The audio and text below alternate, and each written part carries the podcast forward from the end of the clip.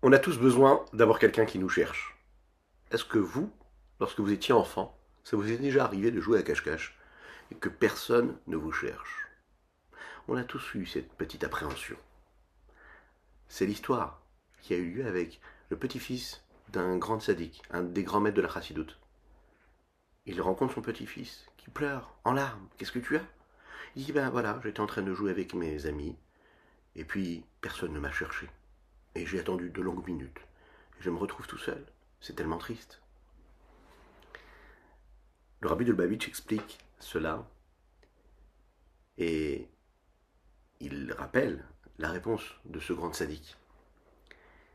Il lui a dit son petit-fils, tu sais, c'est comme ça avec Akadosh Baruch également. Euh, Akadosh se cache, il se voile. Ce qu'il veut, c'est qu'on le cherche. S'il voit qu'on ne le cherche pas, il en est triste. Donc il faut aller à sa recherche, il faut aller le trouver. Et si on le cherche, on le trouvera. La question qui va se poser ici, c'est pourquoi est-ce que besoin a Dieu de se cacher? Pourquoi? Est-ce qu'il a vraiment besoin que nous le cherchions? Est-ce qu'il est aussi dépendant que nous? C'est ce que nous allons voir dans notre taille du jour. Aujourd'hui, cinquième chapitre du Shahar Eichud Vaimuna. Boker bonjour à toutes et à tous. Je suis infiniment heureux de vous retrouver en cette magnifique matinée que Dieu nous offre sur la terre. J'espère que vous allez bien. Je vous invite à partager, à liker, à commenter, à vous abonner aux différentes chaînes. Je vous rappelle que nous sommes présents également en podcast. Vous travaillez, vous faites votre sport, vous faites vos courses, vous êtes à la maison, vous êtes au travail, vous êtes en voiture, écoutez le cours de Torah et surtout de Chassidut, parce que la Mashiach arrivera. Juste après, quelques notes de Nigun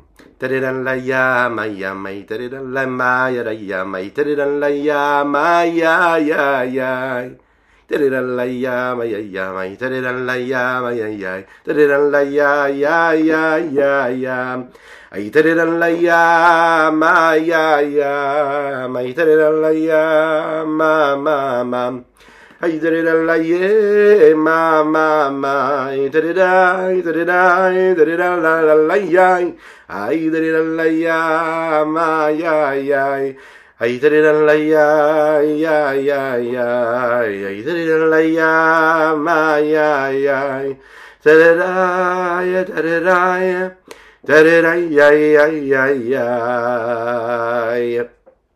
Nous étudions les Yunish Matavio mourir à Biruven Vénisser. Ben nous étudions pour le Rav également les Unishmat, l'élévation de l'âme de Rav Eliezer. Nous étudions pour la chez les la guérison totale et complète d'Avraham Nissim Ben Sultana. Qu'Hachem lui envoie une guérison totale. Dites Amen, ve Amen. Alors oui, il faut aller chercher Dieu. Et oui, Dieu se cache. Mais pourquoi est-ce que Dieu a besoin de se chercher? Et si Dieu s'est caché, est-ce que vraiment nous avons la possibilité de le trouver? Est-ce que c'est vraiment possible ça? Lorsque Dieu a créé le monde, il est dit comme ça, Bereshit bara Elohim et Hashamim Au début, créa Dieu, hein, pas Dieu créa. Au début, créa Dieu, bara Elohim, et Hashamim betaretz. Rachid pose la question, il dit pourquoi est-ce que dans le premier verset de la Torah, lorsqu'il s'agit de la création du monde, nous employons le terme de Elohim et non pas de Havayé. Nous l'avons dit hier. Le nom de Elohim, lui, représente la rigueur qu'il y a dans la nature. Et le nom de Havayé, Shem lui représente la vertu de bonté. Rachid demande pourquoi est-ce que le texte, et donc Dieu, à travers les mots de la Torah, choisit de créer le monde avec le nom de Elohim, avec la rigueur, et non pas le chesed, la bonté. Rachid répond à cela et dit oui, au début, il voulait créer le monde plus que créer. Il voulait diriger le monde, créer le monde avec la vertu de rigueur. Et suit, donc c'est pour ça qu'il dit Bereshit bara. Et ensuite, un petit peu plus tard, une fois qu'il va créer toute la création, on va voir dans le texte, qu'est-ce qu'il dit le texte? Toldot beyom asot Avaye Elohim. Une fois que Dieu a terminé de créer de toutes les créatures, là il dit le jour où Hachem Elohim, là intervient le nom de Havaye, Yud Kevavke. Et Rachid expliquait Dieu a voulu créer le monde qu'avec la rigueur, il s'est rendu compte que c'est pas possible, donc il a ajouté à cela la vertu de miséricorde. Il y a différentes explications sur cela, des questions. Et puis, l'explication simple, c'est de dire tout simplement, voilà, une vertu de rigueur, une vertu de miséricorde, c'est quoi? Eh ben, C'est une façon de diriger le monde. La punition et le salaire. Donc, est-ce que la punition peut être uniquement ce qui permet à l'homme de faire ce qu'il a à faire? Non. Donc Dieu se dit non, ça suffit, on ne peut pas mettre juste de la rigueur, il faut aussi qu'il y ait une forme de pardon possible face aux égarements. Il faut qu'il y ait une possibilité de bonté, de miséricorde. Il faut qu'il y ait plus que cela. Il faut qu'il y ait une osmose entre la rigueur et la bonté. Parce que si le monde est créé qu'avec la bonté, c'est la catastrophe aussi, parce qu'il n'y a pas de cadre. Donc l'énergie, elle se répand partout. D'un autre côté, on voit que la rigueur ne peut pas être suffisante aussi toute seule. Donc il faut y ajouter quelque chose qui va permettre les deux. Et c'est ça la vertu de miséricorde, la midata donc a priori, cela voudrait dire que selon cette explication-là, Akadosh Baruch a prévu au commencement de conduire, de diriger le monde selon une vertu de rigueur, c'est-à-dire sans laisser de chance, sans trouver de possibilité de s'en sortir, d'excuses. Quand il voit qu'Akadosh Baruch c'est trop compliqué de créer des créatures comme ça, alors il se dit voilà, je vais y ajouter quelque chose, parce que ce critère de rigueur ferait disparaître complètement toute humanité sur Terre. Il voit que l'homme, lui, ne peut pas supporter cela. Il y associe la vertu de rigueur. Mais ça nous pose deux questions très puissantes, très fortes. Premièrement, comment, comment, comment dire qu'Akadosh à la base, va regretter quelque chose? Comment Dieu peut regretter? Dieu regretter quelque chose, c'est-à-dire qu'il pensait faire quelque chose, il va faire autre chose. Parce que Dieu ne savait pas que les conséquences de la vertu de rigueur, ça aurait engendré que l'homme ne pourrait pas supporter. Et on sait très bien que Dieu sait tout cela. Alors pourquoi à la base, il veut le créer de cette façon-là Deuxièmement, pourquoi est-ce qu'il choisit au début et au départ de créer selon la rigueur? De la même manière qu'il a créé selon la rigueur, à la base, il aurait pu choisir de créer selon la bonté. Qu'est-ce qui le fait tendre vers la rigueur? A priori, nous l'avons dit dans le quatrième chapitre, C'est-à-dire que quelqu'un qui est bon, quelqu'un qui est bienveillant, eh ben, il est bienveillant pour les autres. Quelqu'un qui est bon pour lui, quelqu'un qui a dans sa nature la bonté, la grâce, eh bien, il est bon avec les autres aussi, il est bienveillant, il est à l'écoute de l'autre. Donc Dieu, nous l'avons dit, il est bon, donc il crée et il donne de l'énergie à l'homme, à la créature. ça veut dire que quoi? C'est-à-dire qu'il est bon, donc si déjà à la base il est bon, pourquoi est-ce qu'il ne crée pas le monde dès le départ avec la bonté? Pourquoi est-ce que à la base, à la Mahashavato, la première pensée qui lui est venue, c'était de créer selon la rigueur? Non, ça aurait dû être l'inverse. Et c'est ce que va nous expliquer le Rabbi Zalman ici. La clé qui nous permet de comprendre cela, c'est la précision que nous devons avoir quant aux mots qui ont été choisis. Il est dit comme ça dans le texte. Dieu a voulu diriger le monde, mais plutôt à travers un mot qui se dit ici la bria. Il a voulu créer le monde. Alors la création c'est quelque chose et la façon avec laquelle le monde va être conduit et dirigé c'est autre chose. C'est deux choses différentes. Dieu a voulu créer le monde. Les Chachamim ici ne parlent pas uniquement du salaire, de la punition, qui, elles, dépendent de la façon avec laquelle toutes les créatures vont se comporter. Mais nous parlons ici de l'essence même de la création de ce monde-là. Midatadin, ici, il y a quelque chose de plus. de enfin, pas de différent, il y a un aspect de cet aspect, de, de din, de jugement, qui est différent, c'est ce qu'on va appeler ici la vertu de rigueur on a l'habitude, hein, on a tendance, et on le fait en général, quand on entend parler de la mitatadine, la vertu de jugement, on la traduit la vertu de rigueur. Parce qu'on se dit, oui, ça veut dire quoi une vertu de jugement? Ça veut dire que je juge avec rigueur et je décide ce qui est bon ou ce qui n'est pas. Ce qui est permis est interdit. Ce qui est, euh, apporte du salaire, ce qui apporte une punition. Mais en fait, non. Le jugement, c'est quelque chose, et la rigueur, c'est autre chose. C'est un aspect du jugement, la rigueur. Donc en fait ici quand on lit Midatadin, on doit y ajouter cet aspect-là de rigueur. La rigueur, elle, c'est qui a la responsabilité par exemple d'engendrer le voile, ce qui se cache, le tsinsum. La vertu de bonté, elle, elle a cette responsabilité de refléter le don. Mais le don quoi? Ben, Le don infini quelque part, le partage, la bonté véritable. Là où le chesed, c'est un partage qui est à 100% illimité, infini, mais de l'autre côté, la rigueur, c'est le pendant de cette bonté-là infinie. Là où le partage et le don, c'est de donner peu importe ce qui est en face et comment est-ce que ça peut être accepté et reçu, la rigueur, elle, la gmidat akvura, c'est de dire, ok, je donne, mais je vais donner selon un cadre, selon des règles particulières. Là, on peut comprendre en fait ce que les Chachamim, ce que nos sages nous disent dans le texte quand on lui dit que Dieu a voulu créer le monde selon la vertu de digne de jugement. Le monde a été créé dans son fondement et à la base, et comme son nom l'indique, Olam Milashon Elem, c'est-à-dire à travers ce voile, cet écran-là. Akadosh Baruch se cache, il cache sa présence son évidence dans le monde. C'est la raison pour laquelle, dans toute l'histoire de la création, le seul nom qui apparaît, si vous regardez bien, c'est le nom de Elohim, et non pas de Shem Havaïe. Le nom de Elohim, Elohim, Elohim qui lui veut dire la nature, qui veut dire la rigueur. Il suffit de regarder les mots, regardez. Bereshit bara Elohim. Ensuite, un petit peu plus loin, il dit Vayomer Elohim. Vayar Elohim, Vaikra Elohim, Vaivra Elohim, Vayas Elohim. Si vous avez du temps, prenez le Chumash Bereshit et vous allez compter. 32 fois apparaît le nom Elohim, pas une seule fois le nom de Havaye Yudkevavke.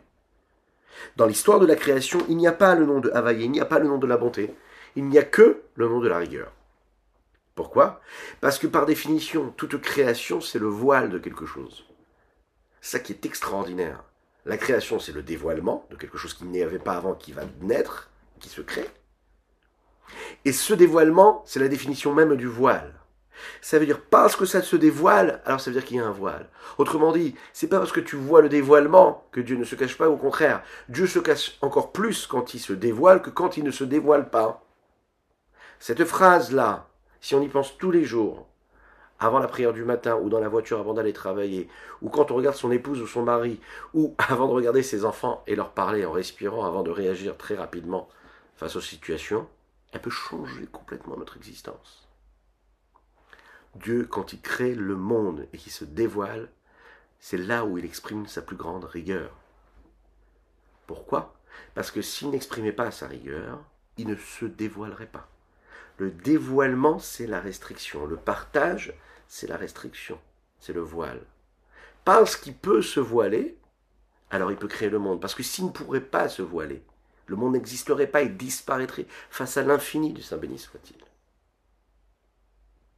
32 fois, et pas une seule fois le nom de Yudke Alors il voit, il voit que le monde ne peut pas exister, ne peut pas tenir comme ça. Akadosh voit que si d'un autre côté il se voile complètement, eh bien le monde n'existe pas non plus. Pourquoi? Parce que si je ne vois pas du tout Dieu, j'ai du mal à y croire. Donc, s'il y a trop de dévoilement, s'il n'y a pas de dévoilement, je ne vois pas Dieu. Je n'existe même pas en fait, il n'y a pas de créature. Si Dieu se voile et il permet la créature, mais il se voile trop, mais à ce moment-là, je pleure, je me sens seul comme ce petit enfant qui est personne, qui est tout seul et que personne ne cherche. Si je crée l'homme en me voilant, donc en utilisant de la rigueur, mais en même temps j'y associe autre chose, une petite pincée de bonté qui devient donc cette osmose et qui devient cette vertu de miséricorde, alors cette symbiose, cette osmose-là, elle permet en réalité d'un côté de permettre à la créature d'être ce qu'elle est, parce que Dieu s'est voilé dans cette créature, et en même temps, elle permet à celui qui la cherche de la voir, cette, cette divinité, cet infini qu'il y a dans cette créature. Elle me permet, c'est-à-dire que de faire en sorte que si un homme se pose juste la bonne question, il part à sa recherche, et eh ben il pourra le trouver. Parce que s'il ne pourra pas du tout trouver Dieu qui est derrière la créature, il abandonnera. Akadosh Baruch décide d'y associer donc la Midat Tanachamim, cette vertu de rigueur, et de, de, miséricorde. C'est ce qu'on va voir en réalité à travers toute l'histoire du peuple juif et du monde, en réalité de l'humanité tout entière. C'est ce qui va faire qu'Akadosh Baruch va créer en fait un pont, un lien entre ces deux mondes-là, le monde de l'infini et le monde des limites, le monde de la punition et le monde du salaire, quelque chose qui va entre les deux. Mais donc la création, ça n'est pas la conduite et la direction du monde. Et la nuance se fait à ce niveau-là, et c'est ce que nous allons voir ici. Qu'est-ce que c'est le voile qu'Akadosh opère sur le monde? Le voile, c'est l'expression même qu'intervient à travers les lois de la nature, qui nous voit comme quelque chose de normal, d'habituel, c'est-à-dire des lois qui sont aveugles, et qui ont une possibilité d'existence indépendante de toute force annexe, différente, qui serait, euh, qui serait présente là, avant ce qu'ils sont. On pourrait dire aussi qu'une fois que ces créatures sont ces créatures, elles sont indépendantes de la force suprême, supérieure, qui est l'initiatrice même de, de ce qu'ils sont. Dévoilement, ça veut dire quoi? Ça veut dire passer de quelque chose qui est naturel à quelque chose de surnaturel. Lorsque donc ce qui est naturel, je suis capable de voir la dimension surnaturelle qu'il y a, c'est que je vois une force qui était cachée, et je vois comment le monde entier dépend de la volonté de Dieu. Et parce qu'il tout, dépend de la volonté de Dieu, Dieu peut changer ses lois, et quand il change ses lois, je vois que Dieu existe. C'est ce qu'on peut voir, par exemple, à travers les hommes, les grands tzadikim, les grands justes. On sent qu'ils sont connectés à quelque chose de plus que l'homme simple. Et c'est ce qu'on voit aussi à, travers les éléments, les événements, pardon, qui, qui, nous arrivent, qui sont des événements miraculeux. Le miracle, par définition, il nous fait prendre conscience de dévoiler ce qui aujourd'hui, jusqu'à aujourd'hui, était régi selon des lois indépendantes. Et parce que Dieu décide de faire en sorte que ce bâton qui était un bâton devient un serpent, alors il devient un serpent. Encore plus que cela, dans le miracle, je suis capable de voir comment l'existence même de toute entité physique matérielle est créée, peut s'annuler complètement à la volonté de Dieu, à tel point qu'elle peut parfois faire deux choses en même temps qui sont contraires l'une et l'autre. Une qui serait selon les règles de sa nature, de ce qu'elle est, et une qui serait en dehors et au-delà même de ces règles à elle. Faire les deux choses en même temps. C'est un petit peu comme quand Akadosh Baruch transforme l'eau, d'accord? En même temps, ça reste de l'eau et en même temps, ça devient du sang. Hein, c'est deux choses différentes, deux choses contraires, et pourtant, ça devient la même chose. Comment? Puisqu'on sait que les Égyptiens, lorsqu'ils se euh, lorsqu'ils lorsqu'ils voulaient prendre l'eau, c'était du sang. Et au même moment, si un juif passait et qui prenait cette eau-là du Nil, en Égypte, hein, nous parlons de la première plaie de l'Égypte, vous vous en souvenez? Eh bien là, le peuple juif avait de l'eau dans les mains. Mais comment la même eau, ça peut être et du sang et de l'eau? Ça, c'est le miracle. Ça veut dire que non seulement je change les lois de la nature, mais je réussis aussi à faire en sorte que les mêmes lois de la nature peuvent au même moment envoyer tel message et un autre message.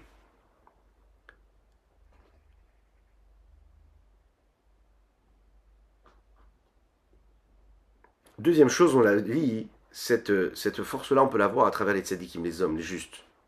À Kadosh dans chaque génération, il y a mis des grandes âmes, des grandes tzadikim, qui ont des possibilités, des capacités surnaturelles.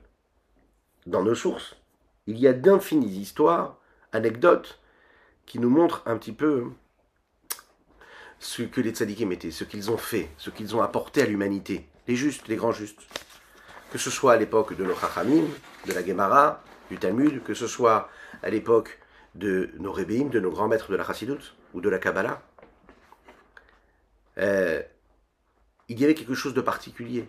Il dit comme ça dans le Talmud, le tzaddik parfois il peut même décréter quelque chose et Dieu accomplit ce que le tzaddik a décidé. On sait aussi que l'existence même d'un tzaddik, parce qu'il y a le tzaddik qui est là, qui est présent, eh bien ça nous permet d'avoir quelque chose de particulier. Le fait d'être dans l'enceinte proche du tzaddik. Le tzaddik apporte quelque chose. Pourquoi? Parce que le tzaddik représente le dévoilement de Dieu ici-bas sur terre dans les limites de la nature. Et ça, c'est quelque chose de particulier, de réussir à atteindre un niveau de présence du divin, d'infini, tout en étant dans les limites du monde. Et c'est ce que représente le tzaddik. Le tzaddik qui vit à un niveau de spiritualité très élevé, bien plus élevé que toutes les, tous les niveaux de spiritualité qu'un homme lambda peut avoir, si un homme, par exemple, se soucie a priori, hein, a priori, ouais, se soucie de sa survie physique, matérielle, voilà, de ce qui peut lui arriver, ce qui peut arriver à ses proches, de ce qu'il peut posséder, avoir, vivre. Le tzaddik, lui, en réalité, il vit selon l'abnégation totale de se dire qu'est-ce que je peux apporter à l'autre. Comment est-ce que je représente l'infini du Saint béni soit-il en exprimant sa volonté à travers tout ce que je suis? C'est la raison pour laquelle chaque personne qui s'attache au tzaddik s'attache à un dévoilement de Dieu qui est beaucoup plus important à travers le tzaddik qu'à travers lui-même. Lui est dans sa petite vie, le tzaddik lui est dans la grande vie, il est dans l'infini. Donc je m'attache au tzaddik, mais je m'attache beaucoup plus de Dieu. Vous savez, c'est comme celui qui doit arriver à destination. Et bien sûr qu'il peut faire toutes les démarches pour prendre le voyage et prendre le train, etc. Et la meilleure façon, quand il ne sait pas où aller, quand il ne connaît pas toutes les directions, il peut passer toute une vie pour apprendre et connaître et savoir là où il doit aller. Est-ce qu'il mérite de faire ça? Est-ce qu'il choisit ses directions? Est-ce qu'il choisit une autre direction? On est tous face à ces choix dans la vie, dans l'existence, le doute hein, qui accompagne l'homme et le tzaddik qui vient, il nous dit, tu sais quoi, regarde, ne te passe pas, trop de questions, juste accroche-toi à la poignée, hein, accroche-toi à la poignée de, de, mon, de, mon, de, de, de, ce magnifique TGV ou de ce magnifique jet privé quelque part, et, et, et, et, suis-moi, et tu es sûr d'arriver à la bonne destination. C'est ça le tzaddik. C'est pour ça que qu'est-ce qu'il y a de si particulier, de si génial de pouvoir accomplir la volonté du tzaddik. Il faut jamais passer à côté. Parce que lui connaît la bonne direction. Il sait là on doit aller. Non, on ne sait pas. Et comme on ne sait pas, on s'attache au tzaddik et là on est sûr de faire ce qu'il faut faire. J'écoute le tzaddik, je sais que lui va m'amener dans la bonne direction. Que tu fasses, qu'on puisse être attaché encore un petit peu plus, et encore beaucoup même plus, au rabbi afin de, bah, de me rapprocher de ce qu'il faut, de l'essentiel. Le tzaddik exprime la volonté suprême de Dieu. Donc il est l'expression même de cet infini qui est dans la nature, mais qui en fait permet de percevoir l'infini qui se cache, donc Dieu qui se cache à travers cette vertu de, vertu de rigueur, mais comme il y a associé la vertu de bonté et de miséricorde, on a la possibilité de le percevoir quand on vit selon des critères, selon des règles, et qu'on s'attache à quelque chose qui nous dépasse, qui dépasse nos limites à nous. Lechaim, lechaim.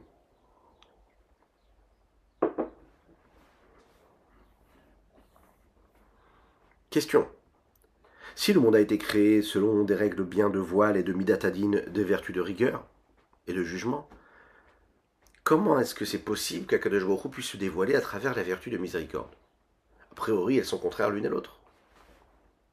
D'un premier regard, on pourrait penser que la vertu de miséricorde, c'est une, vertu de bonté, ce qui n'est pas du tout le cas. Il y a la bonté, il y a la rigueur, et il y a quelque chose entre les deux. Qu'est-ce qui les différencie? La vertu de miséricorde, c'est quelque chose de nouveau, qui permet l'équilibre entre la bonté et la rigueur. Oui, la bonté et la rigueur ne peuvent pas vivre ensemble, sont antinomiques. Leurs approches sont contraires l'une de l'autre à 180 degrés. Chaque mesure, chaque, euh, comme nous le disons, mida c'est une mesure, chaque, chaque limite, chaque rigueur, chaque vertu ici, en fait elle menace l'autre d'être ce qu'elle est. La vertu de bonté, elle dit voilà, je vais donner sans distinction, que ce soit aux pauvres, que ce soit aux riches, pas de distinction. Je ne veux pas savoir qui en a besoin, qui en a pas besoin, qui pourra faire ce qu'il faut avec, ce qu'il doit recevoir ou pas. Je donne. C'est-à-dire que celui qui a fait quelque chose de négatif, je lui donne quand même. Celui qui ne mérite pas, celui qui ne pourra pas faire ce qu'il faut avec ce que je vais lui donner, je lui donne quand même. La vertu de rigueur, elle est contre cela. Elle dit non, pas du tout. Elle dit non, celui qui mérite aura, celui qui ne mérite pas n'aura pas. Et s'il lui arrive de mériter une punition, que Dieu nous en préserve, il faudrait que ça lui arrive. Et s'il lui arrive de devoir recevoir, on lui donnera ce qu'il doit recevoir. Lorsqu'on est capable de créer un pont entre les deux, là c'est complètement autre chose, c'est un autre monde. La vertu de miséricorde, c'est une approche nouvelle qui nous dit voilà, ok, j'accepte le jugement, j'accepte que cette personne-là ne mérite pas. J'accepte que cette personne mérite. Mais, si lui a le devoir d'être puni de cette façon-là, mais je vois que dans sa situation personnelle, il est en détresse, je vais adapter mon jugement en fonction de sa situation personnelle, et je vais utiliser ce qu'on appelle une vertu de rigueur. Et je vais me dire, voilà, peut-être qu'il mérite cette punition, mais face à la situation, on va trouver une solution. En fait, la Midata Rachamim, elle est là pour réveiller la Midata Chesed et créer un pont entre les deux. C'est la raison pour laquelle, vous savez, on, vient de quitter tout le travail des Midot qu'on a fait pendant le mois de, du, Homer, pendant les, mois du Homer, oui. Et on a parlé de la Mida de Tiferet. Tiferet, c'est celle qui vient juste après la Gvura. Chesed, Gvura, Tiferet. Et Tiferet, c'est ce qui est représenté aussi par la Rachamim, la miséricorde. Tiferet, c'est la beauté, l'osmose. C'est réussir à combiner les contraires en même temps elles ne peuvent pas s'exprimer et la rigueur, je rajoute Abidat Rachamim, et bien à ce moment-là, il y a un dévoilement de Dieu qui lui va rentrer selon la loi de la nature, donc ça va être quand même Dieu, mais en même temps selon la loi de la nature, et il réussit comme ça à ne pas disparaître complètement. C'est pour ça que c'est important l'Amidat Rachamim, c'est Dieu dans son infini, puis lui va pouvoir s'habiller dans les lois de la nature. Pereke Vine Alze. C'est sur ceci que Au début.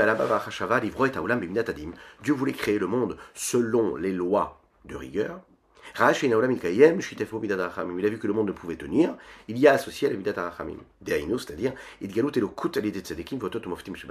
Le dévoilement de Dieu à travers les grands justes, les grands Tzadikim, à travers les miracles, à travers tous ces événements-là qui sont à l'inverse de ce que l'on peut connaître dans la vie de tous les jours. La Midat Arachamim est tellement importante, vous connaissez l'histoire de Chizkiyahu Amelech, un grand roi. Lui, il est tombé malade. Le Navi, le prophète, qui était en lieu en place à cette époque-là, Ishaya, le prophète Ishaya vient le voir et lui dit Écoute, je suis désolé pour toi, mais tu as eu cette maladie-là parce qu'en fait tu t'es jamais marié. Et un homme doit se marier. Qui est il lui dit Mais je ne me suis pas marié parce que je savais déjà que Dieu nous en préserve, que il y aurait un fils, Racha, qui allait descendre de sa génération. Le prophète lui a dit Toi, tu ne dois pas rentrer dans les cheshbonotes, dans les calculs du bon Dieu. Toi, ce que tu dois faire, c'est avoir des enfants. Comme celui qui dirait il ne peut pas avoir d'enfants parce que ça coûte trop cher, que Dieu nous en préserve d'entendre des choses pareilles, même si c'est sûr que c'est compliqué et que la vie, il faut nourrir sa famille, son foyer. C'est des, des fois des mots qu'on peut entendre. Comme le rabbi des dizaines, des centaines de fois, et des milliers de fois, si ce n'est des milliers. Il est répété que ce n'est pas une excuse du tout, du tout, du tout à avoir. Et comme la réponse que ce prophète l'a fait, est-ce qu'il y a où Un homme, il ne doit pas se poser la question de savoir est-ce que son fils va être un rachat ou pas. Est-ce que son fils va être en bonne santé ou pas? Est-ce que son fils, il va, est-ce qu'il aura de quoi nourrir son fils ou pas? Un homme, ce qu'il doit faire, c'est ce qu'il a à faire. Il doit avoir des enfants. Parce que le monde a été constitué de cette façon-là, où Dieu il veut des, hommes qui accomplissent sa volonté, qui le reconnaissent, qui apportent de la bonté ici-bas sur terre, qui agissent, qui accomplissent la Torah et les mitzvot. Donc Navi lui dit, toi tu as décidé de prendre la décision toi-même, tu ne peux pas prendre cette décision toi-même. Toi tu dois faire ce que tu as à faire. Si Dieu a décidé que ce sera un rachat, ce sera un rachat. Mais toi tu dois faire ce que tu as à faire. Alors qu'est-ce qu'il a dit Chizkia Alors? Chizkia a dit Ok, il n'y a pas de problème, je vais réparer. Donne-moi ta fille, je veux me marier avec ta fille. Le prophète Ishaï lui a dit Non, je suis désolé. le décret a déjà été accompli. Le, a déjà été décidé par Dieu. Chizkia lui a dit Non, pas du tout, je ne me laisserai pas faire. Il lui dit Termine là ta prophétie et sors de chez moi. Ça l'a mis en colère. Il dit Moi, je viens de David Ammeler. Je suis un descendant de David Ammeler.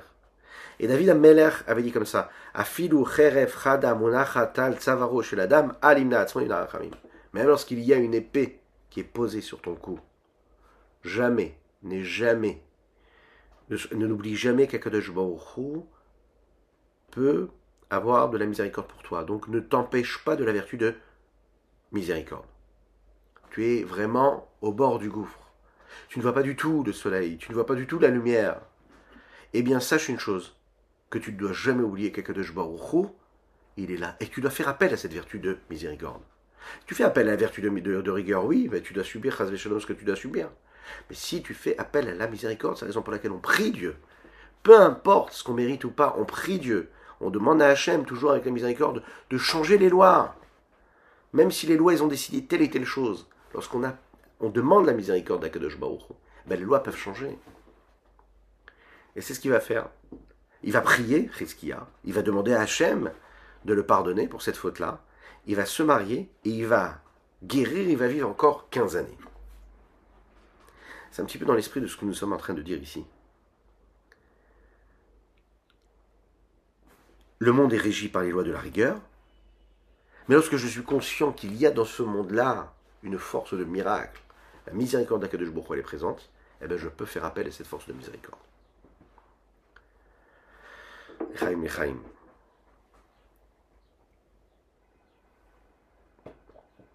Toujours dans le même esprit, on raconte cette histoire du Talmud dans le traité Choulin. Le Tana, ce grand sage de la Gemara et de la Mishnah, Rabbi Pinchas Ben Yair, qui était le beau-père de Rabbi Shimon Bar Yochai, que nous connaissons tous.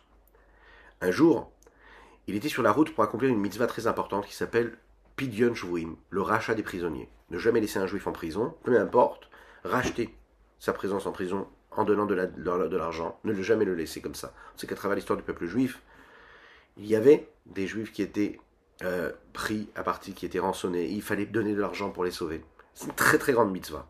Et lui passait de village en village pour sauver les juifs qui étaient pris en captivité. Un jour, il arrive devant un fleuve qui s'appelle Guinaï. Il lui dit Guinaï, il lui parle, Guinaï, ouvre-toi que je puisse passer. Alors le fleuve lui dit Tu rigoles ou quoi? Avec grand plaisir. Il lui dit pas Tu rigoles ou quoi? Je lui dis avec grand plaisir. Toi, qu'est-ce que tu es en train de faire là? Là, tu es en train d'aller accomplir la volonté de Dieu. Tu vas faire une grande mitzvah, tu vas racheter les prisonniers. Je m'ouvre devant toi. Et voilà que le fleuve s'ouvre, comme lorsque il y a eu la, la créatième souffle et que la mer rouge s'est fendue en deux. Alors, ce qu'il faut rappeler, c'est qu'il y a un petit détail quand même. C'est qu'à la base, le fleuve lui a dit, il n'a pas voulu tout de suite ouvrir. Il lui a dit, il lui a dit, ok, toi tu vas faire la volonté de, de, ton créateur, d'accord? Tu vas accomplir la mitzvah. Mais moi aussi, je vais accomplir la volonté. Moi aussi, j'accomplis la volonté du créateur. Toi, peut-être que tu vas réussir en faisant cette démarche-là. Peut-être que les gens accepteront de d'être d'être d'être de, sauver ceux qui sont ceux qui sont en captivité. Mais moi, hein, c'est sûr que je vais réussir à faire ce que je fais, parce que je fais ce que Dieu m'a demandé, à savoir d'être un fleuve. Hein, vous comprenez? Je dis, ok, je veux bien accomplir ta volonté, comme tu accomplis la volonté de Dieu. Euh, mais toi, c'est pas sûr que ça va réussir, moi c'est sûr que ça réussit. Alors, le répondu lui a dit comme ça, c'est simple. Si tu n'acceptes pas hein, de te fendre en deux, eh bien je fais un décret et tu ne pourras plus du tout exister, il n'y aura plus d'eau qui traverseront ce que tu es toi, à savoir un fleuve. Et à ce moment-là, le fleuve l'a écouté. Alors derrière, il y avait deux personnes qui étaient, qui étaient présentes. Se sont dit, ah, génial, nous aussi on va passer, on n'aura pas besoin de faire tout le tour de la forêt, on va passer à travers ce fleuve. Rabbi Pinchas, lui aussi, il a décidé de prier et de demander au fleuve de, se, de s'ouvrir. Et le, fleuve s'est ouvert encore une fois. Et ça s'est arrivé trois fois en fait. À trois reprises il a fait. Quand Rabbi Pinchas Ben est arrivé dans son auberge, on lui a donné de quoi manger, on a donné à manger à, ses, à, à son âne qui, qui l'accompagnait. Mais voilà que l'âne qui était présent ne voulait pas du tout manger. Alors la Gemara nous raconte que Rabbi Pinchas leur a demandé à ces personnes à qui l'invitait, dites-moi, est-ce que vous avez bien prélevé hein, la paille là que je vois ici, euh, de l'orge, c'était précisément de l'orge, est-ce que vous avez fait le maaser hein, Est-ce que vous avez donné un dixième de votre récolte, comme toutes les lois de la Torah, quand on possède quelque chose, il faut toujours donner une partie aux pauvres. Est-ce que vous avez fait cette mitzvah-là? Et là, ils ont répondu, répondu pardon, hein, qu'ils ne l'avaient pas fait. Alors qu'est-ce qu'ils ont fait? Ils ont fait le maaser, ils ont prélevé un dixième. Et là, à ce moment-là, l'âne s'est baissé et il a commencé à manger. Alors, on, va disséquer un petit peu euh, cette petite histoire et comprendre en réalité comment est-ce que la vertu de rigueur et la vertu de bonté et de miséricorde se trouvent en fait dans chaque moment de notre existence, de notre vie. Est-ce que Rabbi Pinchas Ben Yair, à ce moment-là, quand il demande au fleuve de se fendre en deux, il est en train de faire un miracle? Et si Rabbi Pinchas Ben a ce potentiel-là de miracle, comment ça se fait que le fleuve à la base refuse de s'ouvrir Et si à la base Rabbi Pinchas Ben n'a pas le pouvoir de faire des miracles, comment ça se fait que le fleuve s'est ouvert en deux? Vous imaginez, si j'ai la possibilité de demander au fleuve de s'ouvrir, comment lui ne peut pas avoir, ne peut pas obéir tout de suite? Et s'il n'obéit pas tout de suite, ça veut dire que je n'ai pas le pouvoir de faire le miracle. Alors, à la lumière de ce que nous venons d'étudier, on peut comprendre la réponse à cela. Rabbi Pinchas Ben au début, il regarde le fleuve et il le voit comme une nature, une créature qui est complètement soumise à sa force initiale. En fait, la nature, sans aucun sens, ça veut dire sans aucun cadre, ça veut dire ce qui vient a priori de, quand on dit aucun sens, ça veut dire sans aucun cadre, aucune limite quelque part. Ça veut dire selon les lois de la bonté, il y a une énergie, il y a quelque chose qui est présent, eh bien, je peux changer. Mais il s'avère que ce n'est pas si simple que ça. Pourquoi? Parce que le fait que l'eau traverse ce fleuve-là, c'est quelque chose de naturel, mais qui est en même temps miraculeux. Et comme c'est quelque chose qui est en même temps miraculeux, qui vient du nom de Elohim, parce que sinon, s'il n'y avait pas le nom de Elohim, une énergie qui était cachée dans cette eau qui a la capacité, elle, de traverser ce fleuve, eh bien, il n'y aurait pas de fleuve. Donc, Rabbi bin Chazben prend conscience qu'il y a, et d'un côté, une force naturelle à savoir ce que je suis en train de voir, de l'autre côté, il y a une force surnaturelle. Et là, à ce moment-là, il a besoin de l'accord quelque part de ce fleuve-là qui dit Ok, d'accord, je ferai ce que tu me demandes. Mais à la base, il a besoin de le demander, de le formuler d'une certaine façon. Et ensuite seulement faire appel à la notion de miracle. Alors Pépidras n'arrive pas à tout de suite fendre le fleuve parce qu'il n'y a pas encore associé cette vertu de miséricorde. Akadosh Baruch Dieu leur a donné à ces tzadikim ce pouvoir de l'infini, ce pouvoir surnaturel. Mais cette capacité-là ne s'exprime et ne peut annuler la nature tout de suite de manière normale. Il y a un combat. Oui, parce que la nature, elle a aussi une force. Et, a priori, elle ne veut pas refuser d'être ce qu'elle est, ce pourquoi elle a été créée. Lorsqu'il y a de la lorsqu'il y a la force du tzaddik qui lui fait appel à tout ce qu'il a d'attachement à Dieu et d'infini en lui, et qui fait appel à ce miracle, alors là, la nature a peut changer son cours. En fait, dans cette histoire, on voit aussi encore un détail. On voit que la sainteté de Rabbi Pinchas Ben elle était tellement forte, à tel point que même son animal, elle, ne pouvait supporter de manger quelque chose qui n'avait pas été prélevé, nous l'avons dit. Vous imaginez ce que ça veut dire Ça veut dire que la spiritualité, la sainteté de Rabbi Ben elle transcendait toute son existence et même ce qu'il possédait. Ça, c'est un dévoilement de Dieu en réalité. C'est Dieu dans la nature réellement. Ce qui nous amène à répondre à une deuxième question, c'est ce que va nous dire ici le rabbi Zalman à travers ce que les tzadikim font. Pourquoi est-ce que nous devons accomplir la Torah et les mitzvot? Justement, parce qu'à travers l'accomplissement de la Torah mitzvot, on a la possibilité de sanctifier le monde.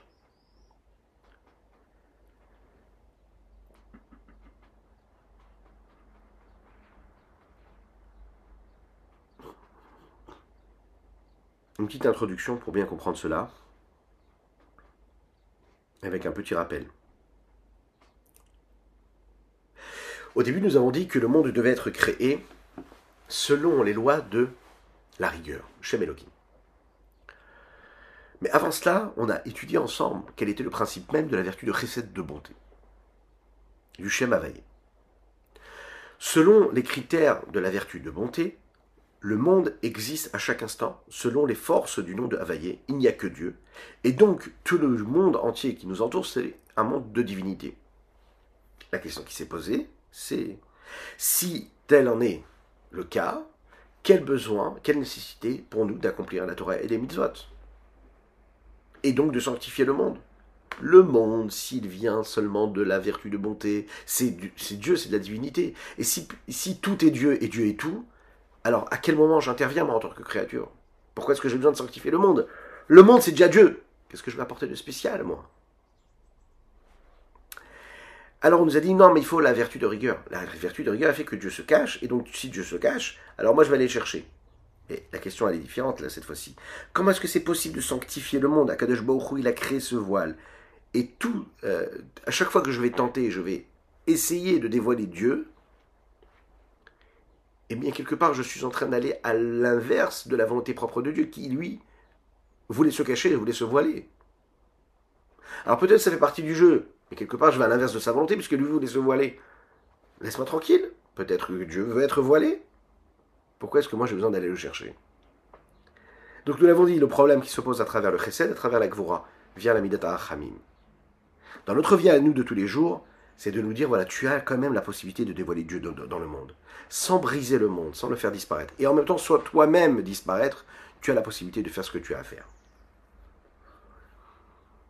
Alors le problème, c'est que ça, c'est une bonne réponse pour une personne lambda, comme chacune et chacun d'entre nous.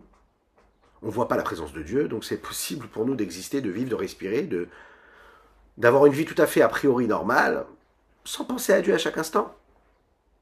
C'est la raison pour laquelle on a la possibilité d'étudier la Torah et de vivre dans un monde matériel et physique, la possibilité d'accomplir les mitzvot, afin de dévoiler la présence de Dieu, parce que pour nous, c'est pas une évidence. Donc à chaque fois qu'on va accomplir la Torah et les mitzvot, eh bien, on crée cette évidence. Mais dans notre réalité, a priori, il n'y a pas l'évidence de Dieu. Donc on nous donne la Torah et les mitzvot pour créer cette évidence. La question, c'est pour les tzadikim. Les tzadikim, eux, ils vivent selon le dévoilement de Dieu ici-bas sur terre. Ils le voient, le dévoilement. Donc a priori, il n'y a pas de voile. S'il n'y a pas de voile, pourquoi est-ce qu'ils accomplissent la Torah et les mitzvot Ils voient Dieu. Pourquoi ils ont besoin des mitzvot Dans le langage de la Kabbalah, c'est dit de cette façon-là. Je peux comprendre les Neshamot qui, elles, viennent du monde de Bria. Elles, elles sont des créatures déjà. Elles ont une existence, une indépendance. Donc elles ont besoin de la Torah des mitzvot pour dévoiler Dieu. Mais les Neshamot, les âmes qui viennent du monde d'Atsilut, toutes ces âmes des tzadikim, qui sont a priori dans cette abnégation, de cette annulation totale face à, Kadosh ou à Dieu. Pourquoi est-ce qu'elles ont besoin de la Torah des mitzvot? C'est la raison pour laquelle le Rabbi Zalman veut nous amener ici les paroles du Zohar qui disent que même là-haut, dans le monde d'Atsilut, il y a une différence entre la gauche et la droite, entre la vertu de chesed et la vertu de rigueur, que le voile qu'il y a à travers le nom de Elohim n'existe pas uniquement dans notre monde à nous, mais aussi dans le monde de Bria, mais aussi dans le monde de Hatzilut, de manière différente. Pourquoi? Parce qu'on sait que la distinction entre la bonté et la rigueur apparaît déjà dans le monde d'Hatzilut. Concrètement, comment ça nous parle ça? Il faut savoir que toute personne, et les tzadikim inclus, les plus grands tzadikim, les plus grands justes à travers l'histoire du peuple juif, ne peuvent pas arriver à un niveau qui dépasse même ce qui est le niveau où Dieu se cache. C'est-à-dire à un niveau où le monde n'existe plus. Même chez le tzaddik, le monde c'est une existence, c'est une entité existante. Une entité existante dans laquelle lui il ne voit que Dieu, il ne voit pas le voile de Dieu. Mais quand même quelque chose qui existe. Passer de l'autre côté, de ne plus voir ce qui existe, ça, c'est même pas possible. C'est Dieu lui-même. C'est la raison pour laquelle le tzaddik, il a quand même le besoin d'accomplir la Torah et les mitzvot afin de sanctifier le monde. Veine. C'est sur ceci que dans le Zohar il est dit. Dans le monde, il y a aussi un côté droit et un côté gauche.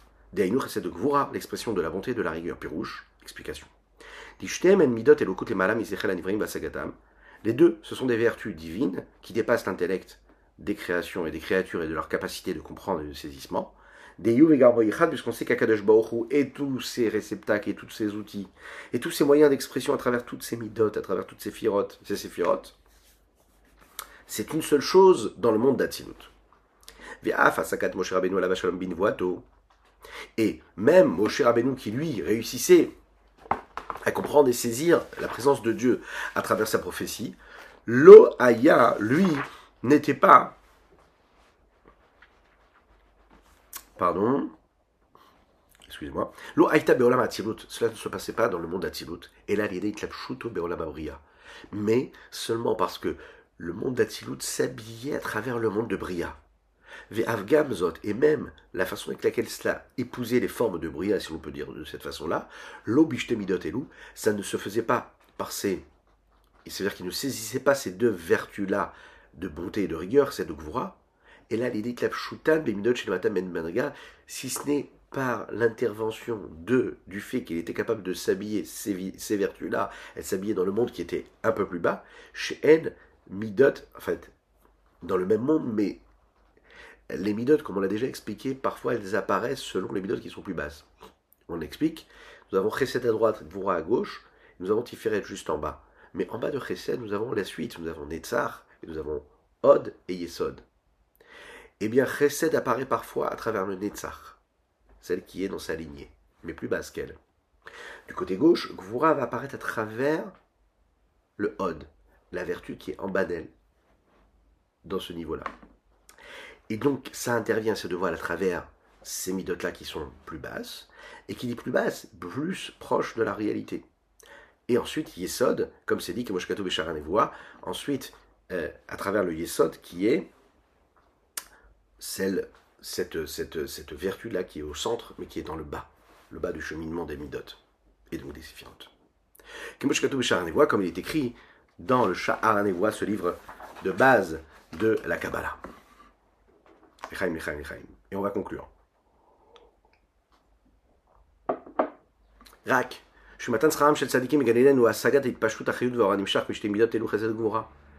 Le salaire que reçoivent les tzadikim dans le Gan Eden, c'est la compréhension et l'association la capacité qu'ils ont de recevoir cette vitalité et de comprendre, de percevoir la lumière qui vient de ces deux vertus-là, Chesed de Gvura, c'est la nourriture des âmes des tzadikim.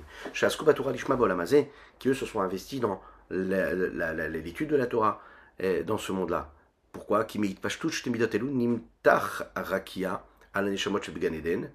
Parce que de, cette, de ce rayonnement-là, de cette lumière qui provient de ces deux vertus, il y a cette lumière qui est à l'extérieur et qui entoure hein, euh, les Neshamot des Gan qui se trouvent, et cet espace-là qui est créé, ce firmament, hein, il est appelé le secret de la Torah, Ubo, et à l'intérieur dedans, il y a Sod Chavbet Torah, il y a le secret des 22 lettres de la Torah. Aletuna Mishtemidot qui vient et qui provient de ces deux vertus-là.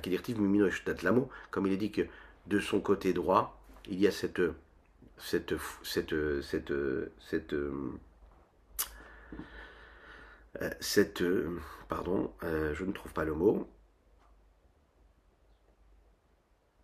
Alors, cette loi qui vient du, qui est considérée comme ce feu-là, Kiazé, et de l'autre côté, Notef Tal, Limzon une chamotte, il y a cette, cette rosée-là qui donne de la nourriture aux âmes. Il y a Torah. On va pas rentrer dans tous les détails euh, kabbalistiques de ce qu'on est en train d'étudier, mais c'est important de les connaître, là maintenant, parce qu'on n'aura pas le temps. Et la connaissance même du secret des 22 lettres de la Torah, Kiarakia ou Sodadaat, parce que ce firmament-là, c'est ce qui représente le secret de la connaissance, de la conscience. Torah et la Torah, c'est la nourriture des âmes dans le monde des Ganeden. Va mitzvot et les mitzvot, ce sont des levushin, c'est-à-dire ces vêtements, ces outils qui permettent à quoi? Euh, Qui permettent à la d'être protégée quelque part. Comme voir Kolze, comme c'est expliqué tout cela Bézoar dans le Zohar, quel Daf Reshtet Vereshiud, page Reshtet et ou Betzraim, ou bien dans l'œuvre du Etzraim, Sha'ar Memdalet Perek Gimel. Vous savez que le rabbi, une fois, a dit comme ça, le rabbi Rachab, le rabbi, le Shalom Dovber, le père du rabbi précédent, le rabbi Yosef Yitzhak. Et il a posé la question comme ça, il a dit Qu'est-ce que c'est un chassid? Qu'est-ce que c'est un chassid? On doit tous essayer d'être un chassid. Hein il a dit Qu'est-ce que c'est un chassid? Et sans attendre la réponse de ses élèves, il a répondu, il a dit, le chassid, c'est un réverbère. Un homme qui va dans la rue, qui est là, hein, encore plus que ce qu'il pas dit, c'est un réverbère, il a dit, c'est un allumeur de réverbère. À l'époque, il y avait les réverbères partout, comme maintenant. Maintenant, c'est avec un ordinateur, ça se fait tout seul. Mais à l'époque, il y avait quelqu'un qui passait dans la rue et qui allumait chaque réverbère. Le chassid a posé la question, il a dit comme ça au rabbi Shalom Dovber. Maintenant, si ce réverbère-là se trouve dans le désert, aride, il n'y a rien qui s'y trouve. Il n'y a personne à éclairer. Est-ce que moi j'ai besoin d'aller dans ce désert pour allumer ce réverbère qui va éclairer rien Personne? Le rabbi a répondu, il a dit oui, il faut allumer aussi ce réverbère-là même quand il est dans le désert afin qu'on puisse voir que c'est un désert et qu'il n'y a rien à y faire. Le chassid a posé encore une fois la question, il a dit, mais Rabbi, si ce réverbère-là se trouve en mer, alors vous savez ce qu'il a dit, le Rabbi, il a dit, eh dans ces cas-là, il faut retirer ses vêtements, plonger dans l'eau, nager jusqu'au réverbère, et puis allumer le réverbère. Le chassid, il a dit, mais moi je ne vois pas de réverbère. Écoutez bien ça. Le rabbi lui a répondu, il lui a dit parce que toi, tu n'es pas encore devenu cette allumeur de réverbère. C'est pour ça que tu ne les vois pas. Alors le chassid a demandé au rabbi Rachab, rabbi Shalom Dovber, bah alors comment je peux devenir cette allumeur de réverbère? Alors le rabbi lui a répondu comme ça, il lui a dit, tu dois déjà commencer à être cette allumeur de lumière qui est en toi. Allume la lumière qui est en toi. La grossièreté, l'opacité qui se crée à travers la matérialité, elle estompe ta capacité de lumière. Il va falloir que tu te raffines, que tu te purifies spirituellement. Alors à ce moment-là, tu pourras voir ta lumière. Quand tu vois ta lumière, tu vois la lumière de l'autre. Et à ce moment-là, tu peux éclairer complètement cette lumière. Le monde, nous avons vu dans ce chapitre-là, hein, il est obscur. Il est voilé à travers le nom de Dieu, Elohim. Dieu s'est voilé dans ce monde-là. Ce qu'on voit, c'est l'obscurité à tel point qu'on oublie parfois même de chercher la lumière. On est persuadé que nous vivons dans cette lumière, alors qu'on vit dans cette obscurité. Comme cet enfant qui ne comprend pas pourquoi est-ce que personne ne le cherche, il se sent seul. Dieu, lui, se sent seul. Il se dit, mais je ne comprends pas, pourquoi est-ce qu'il ne me cherche pas? Je suis présent. Dieu s'est voilé. On a vu aussi que ce voile-là, il n'est pas total. Les tzadikim, eux, sont ces allumeurs de réverbères.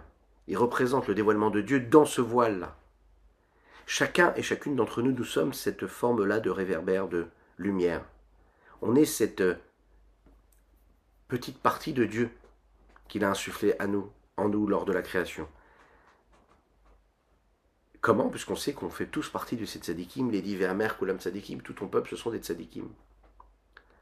Mais, comme le tzadik, qui ne fait pas du tout attention à l'obscurité, à ce qui est autour, et qui se concentre sur la lumière qu'il apporte et au dévoilement de Dieu qu'il apporte pour l'humanité, chacune et chacun d'entre nous doit vivre selon cela. Et se dire, comment est-ce que je peux allumer cette petite flamme qui est en moi? Comment est-ce que je peux allumer la petite flamme qui est en l'autre? Comment je peux devenir cette flamme qui va éclairer, cette lumière qui va éclairer autour de moi en cherchant à diffuser la Torah et les mitzvot, en étant bienveillant, en regardant l'autre, en lui proposant, en l'initiant, en l'encourageant à accomplir l'accomplissement de la Torah et des mitzvot. Et quand on réussit chacun à allumer ces petites flammes, ces petites lampes, ces petits réverbères, à ce moment-là, ben, on fait un monde beaucoup plus lumineux et par cela Mashiach arrivera. Voilà pour le dernier de jour. Je vous invite à partager, liker et commenter. Que Dieu vous bénisse et qu'il vous protège. Qu'il inonde votre existence de bonté, de grâce et de miséricorde, de clarté et de lumière dans tous vos domaines. À bientôt.